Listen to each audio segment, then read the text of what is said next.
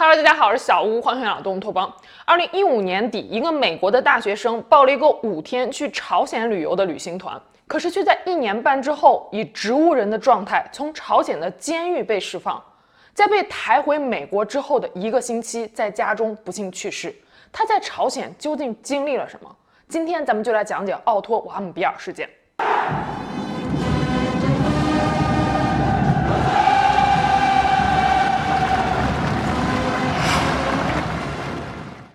北韩或者叫做朝鲜，一直是一个充满神秘色彩的国家。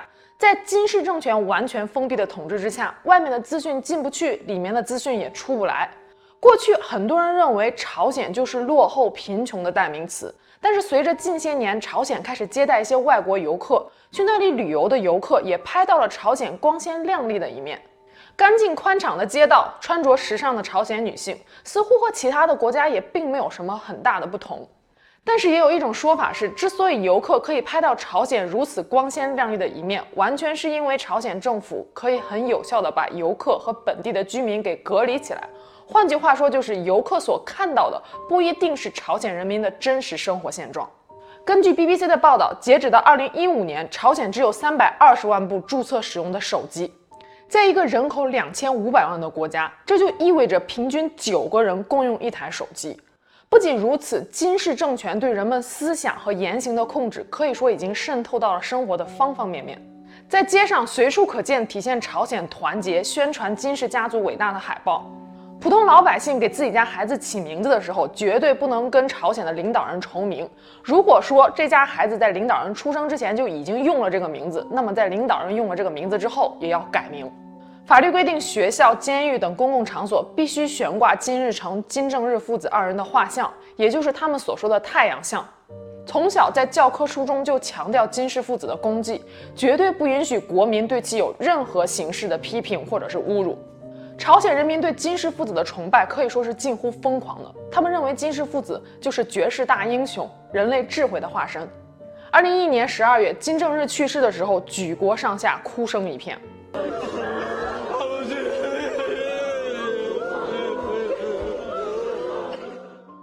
在 BBC 的一部纪录片里面，外国媒体曾经实地探访了金日成综合大学，并且采访了里面的一位女学生，问她平时可不可以上网。她的答案是肯定的。Access to the internet. We have many chances to get to the internet. And you can read, uh, you can go on Google and you can look up things Oh in yes, English. Google, yeah, right. 在朝鲜，你可以随时随地随便上谷歌，这点我深表怀疑。而随后记者来到了金日成大学的电脑室，这也印证了我的怀疑。记者尝试要登录 BBC 的官网，显示的是访问被拦截。当然了，也不排除西方媒体故意去抹黑朝鲜，这些报道都是有一些不实或者是夸张的成分。也正是因为这样，更多的人想去这个神秘的国度一探究竟。朝鲜曾经也是我非常想去旅游的一个国家。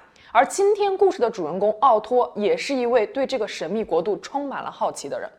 奥托·瓦姆比尔，一九九四年十二月十二日出生于美国俄亥俄州的辛辛那提市，是家中的长子。父亲弗雷德·瓦姆比尔是一家金属加工公司的老板。二零一五年，弗雷德还登上过福布斯杂志，是个非常成功的商人。母亲名叫辛迪。奥托还有一个弟弟奥斯丁和一个妹妹格雷塔。二零一三年，奥托以全班第二名的成绩考入了怀俄明高中。在高中毕业之后，进入了弗吉尼亚大学学习，主修的是商学和经济学双学位，辅修的是全球可持续性发展。在朋友眼中，奥托性格开朗、乐观向上，而且成绩非常优异，从小还是个足球明星。在高中毕业的时候，奥托还代表全校师生在毕业典礼上致辞。As we prepare to leave Wyoming High School, it feels like saying goodbye to a close friend. In a literal sense, it is. Many of us will move far away and not come back for a long time. No matter where we go or what we do, though, we will always have this group here. 总之呢，就是一个前途一片光明的帅小伙。可是这一切都毁在了他一个错误的决定之中。二零一五年十二月底，案发当时，奥托大学三年级，他通过一家名为少先队的旅行社定下了朝鲜的跨年旅行，准备在朝鲜度过一个特殊的新年。少先队旅行社有一个旅行口号，就是这是一趟你父母不希望你去的旅行，而他们专注于做北朝鲜等非常规旅游目的地的旅游项目。该旅行社号称这样的旅游极具冒险精神，也正是因为这样吸引了大批西方国家的青少年。和奥托一起参加这趟旅行的还有十位美国公民，而基本上去朝鲜旅游的所有外国人都会下榻在平壤最豪华的羊角岛国际大饭店。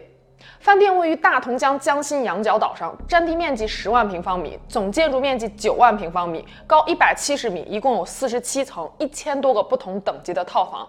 高层的套房可以将平壤的景色尽收眼底，但这些都不是最重要的。最重要的是，羊角岛国际饭店和平壤唯一的连接就是羊角桥。朝鲜军方二十四小时派人在桥上把守，不允许岛上的游客随意外出。更不允许平壤的居民随意上岛，这就有效地将本地的居民和外来的游客给隔离开来。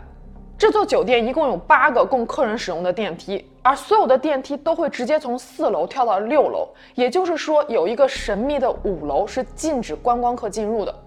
但是事实上，一些好奇心比较强的游客趁导游不注意爬楼梯去过五楼，在网上也可以找到一些关于五楼的照片。这五楼看起来就像是一个荒废的仓库的样子，并没有那么的神秘。在墙上贴满了各种各样的宣传海报，有的海报上写着“我们将军第一”，有的写着“美帝是百年宿敌”等等。曾经有一位偷偷到达五楼，被警卫一路追赶的旅客，在五楼发现了一个小楼梯，沿着小楼梯上去之后，还有一个夹层，也就是说，五楼很有可能还存在一个其他的秘密空间。不过不管怎么样，二零一五年十二月三十一号。奥托和旅行社其他成员以及导游在平壤的金日成广场观看了跨年烟火，他们还一起品尝了北朝鲜的啤酒，度过了一个非常特别的跨年夜。say have you to come down，let me be your boyfriend 隔天，二零一六年一月一日凌晨，奥托带着好奇心，悄悄地来到了酒店的五楼。如果说他只是去酒店的五楼看一圈的话，事情也许还不会变得如此糟糕。他呢，尝试在五楼偷走一样东西，一张写着标语的宣传海报，海报上写着“让我们强烈拥护金正恩将军的爱国情怀”。在美国，你也许会觉得偷一张海报没什么大不了的，顶多就是罚款而已。但是奥托没有意识到，他当时处于一个极端封闭的国家，那里的人民把自己的国家领导人当作神一样信奉。随意窃取或者是玷污印有国家领导人名字或者是画像的任何物品，都是极重极重的罪行。第二天一月二日，旅行团按照原计划来到了平壤顺安国际机场，准备搭乘返回的航班。就在奥托安检的时候，几名朝鲜军方的官员冲上来把他给逮捕了。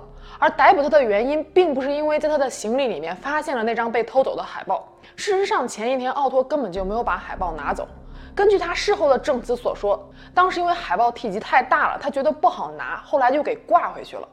酒店的工作人员当天下班的时候，并没有发现什么不对劲儿，但事后反复的打量海报，觉得好像有被取下来过的痕迹。为了防止有人故意损坏圣物，酒店工作人员立刻查看了酒店的监控录像，并把这件事报告给了当局，这才有了机场抓人这一幕。而事实上，直到那个时候，包括奥托自己都觉得这不是什么大事儿。在被逮捕的时候，奥托根本就没有害怕，脸上还挂着笑容。在旅行期间，奥托的室友丹尼格拉顿已经跟他混得非常熟了。丹尼还开玩笑说：“哥们儿，我们以后不会见不到你了吧？”没想到丹尼这话还真的说中了。大家都以为奥托跟朝鲜的军官解释两句，马上就可以回来登机了。可是眼看着飞机就要起飞了，奥托还是没有回来。这个时候，旅行社的导游说道：“奥托病了，需要在朝鲜治疗一段时间，说其他人要先走。”就这样，旅行团留下了奥托，返回了美国。而少先队旅行社的工作人员声称，他们曾经多次尝试跟北朝鲜方面进行交涉，但是都没有结果。三周之后，奥托的事情上了美国的新闻。二零一六年二月二十九日，在朝鲜政府的安排下，奥托召开了一场记者招待会，公开承认了自己的罪行。在记者招待会上，奥托基本上就是在祈求朝鲜政府和人民的原谅。他说他犯下了不可饶恕的大罪，还不知道将要面临怎么样的判决。同时呢，还感谢朝鲜政府和人民对自己的人道对待。但这场记者招待会越往后听，就越觉得好像有些不对劲儿。奥托声泪俱下地说出了自己是受了万恶的美帝政府的指示，还指责了美国长期以来对朝鲜的诋毁。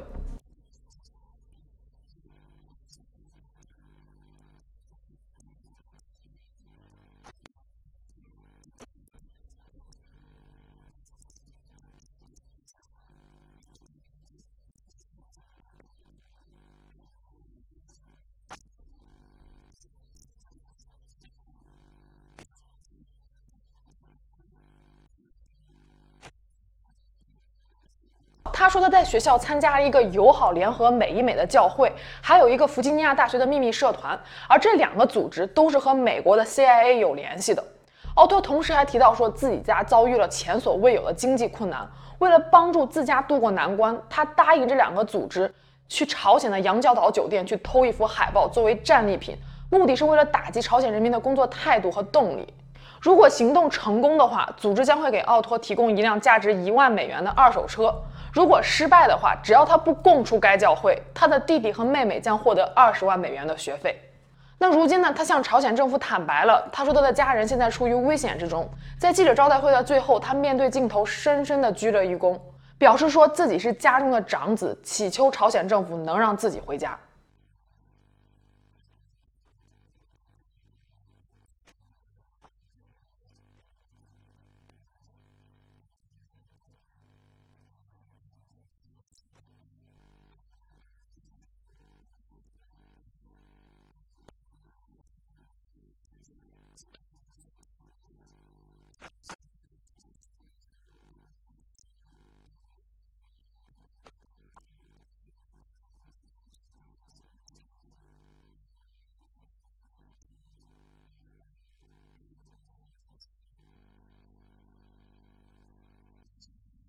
美国《时泰周刊》表示说，奥托在记者会上的自白明显就是朝鲜人提前写好的台词，而奥托的家人也说根本就没有什么经济困难，而且也没有接到什么组织上的威胁。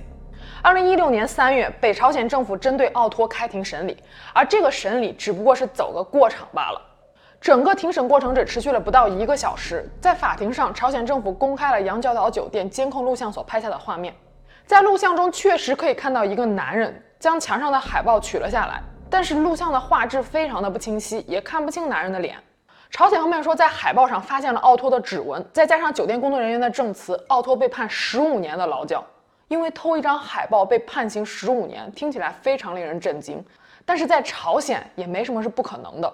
美国国务院表示，朝鲜这样扣留奥托完全是出于政治目的。当时也有很多人认为，朝鲜扣押美国公民是为了在日后跟美国的谈判中有更大的筹码。在美国，奥托的父母可以说尝试了所有可能的办法，希望把儿子从北朝鲜给弄回来，但都于事无补。直到二零一七年六月十二日，北朝鲜政府才愿意释放奥托，而愿意释放他的原因是因为奥托当时已经陷入了深度昏迷。事实上，事后北朝鲜政府才承认，在判决下达后不久，奥托就已经昏迷了。至于他在北朝鲜究竟经历了什么，为什么会昏迷，至今为止没有人知道。那显然，朝鲜政府不允许一个美国公民死在自己的国土之上，这无疑会引来两国更大的纠纷。更让人哭笑不得的是，朝鲜政府给了特朗普一张一百万美金的账单，说是奥托在昏迷期间的医疗费，要特朗普签了这账单才能放人。那最后，特朗普有没有给钱就不得而知了。奥托呢，在到达美国一周之后，于二零一七年六月十九日在家中病逝。法医的尸检报告指出，奥托在死亡前一年遭受了不明原因的外伤，而死因呢是大脑慢性缺血及缺氧引起的并发症。他有两颗牙齿呢有明显的松动，身上还有一些疤痕和淤伤。但是因为身上的外伤并不严重，所以不能够排除是在治疗的过程中留下的。而面对这样一份尸检报告，平壤政府的立场是说，奥托之所以会昏迷，是因为他食物中毒，然后引起了肉毒杆菌的感染，再加上服用了安眠药，才会长期昏迷。至于奥托在北朝鲜劳教场所经历的一切，可能永远都要成为一场无解的罗生门了。但是根据曾经被判十五年监禁和苦役，后来又得以释放的美籍韩裔传教士裴俊浩所说，北韩的劳教场就是非人的待遇。在刚入狱的一个月，裴俊浩基本上每天早上从八点到晚上十点，十几个小时接受轮番的审讯，被迫写下几百页的忏悔书。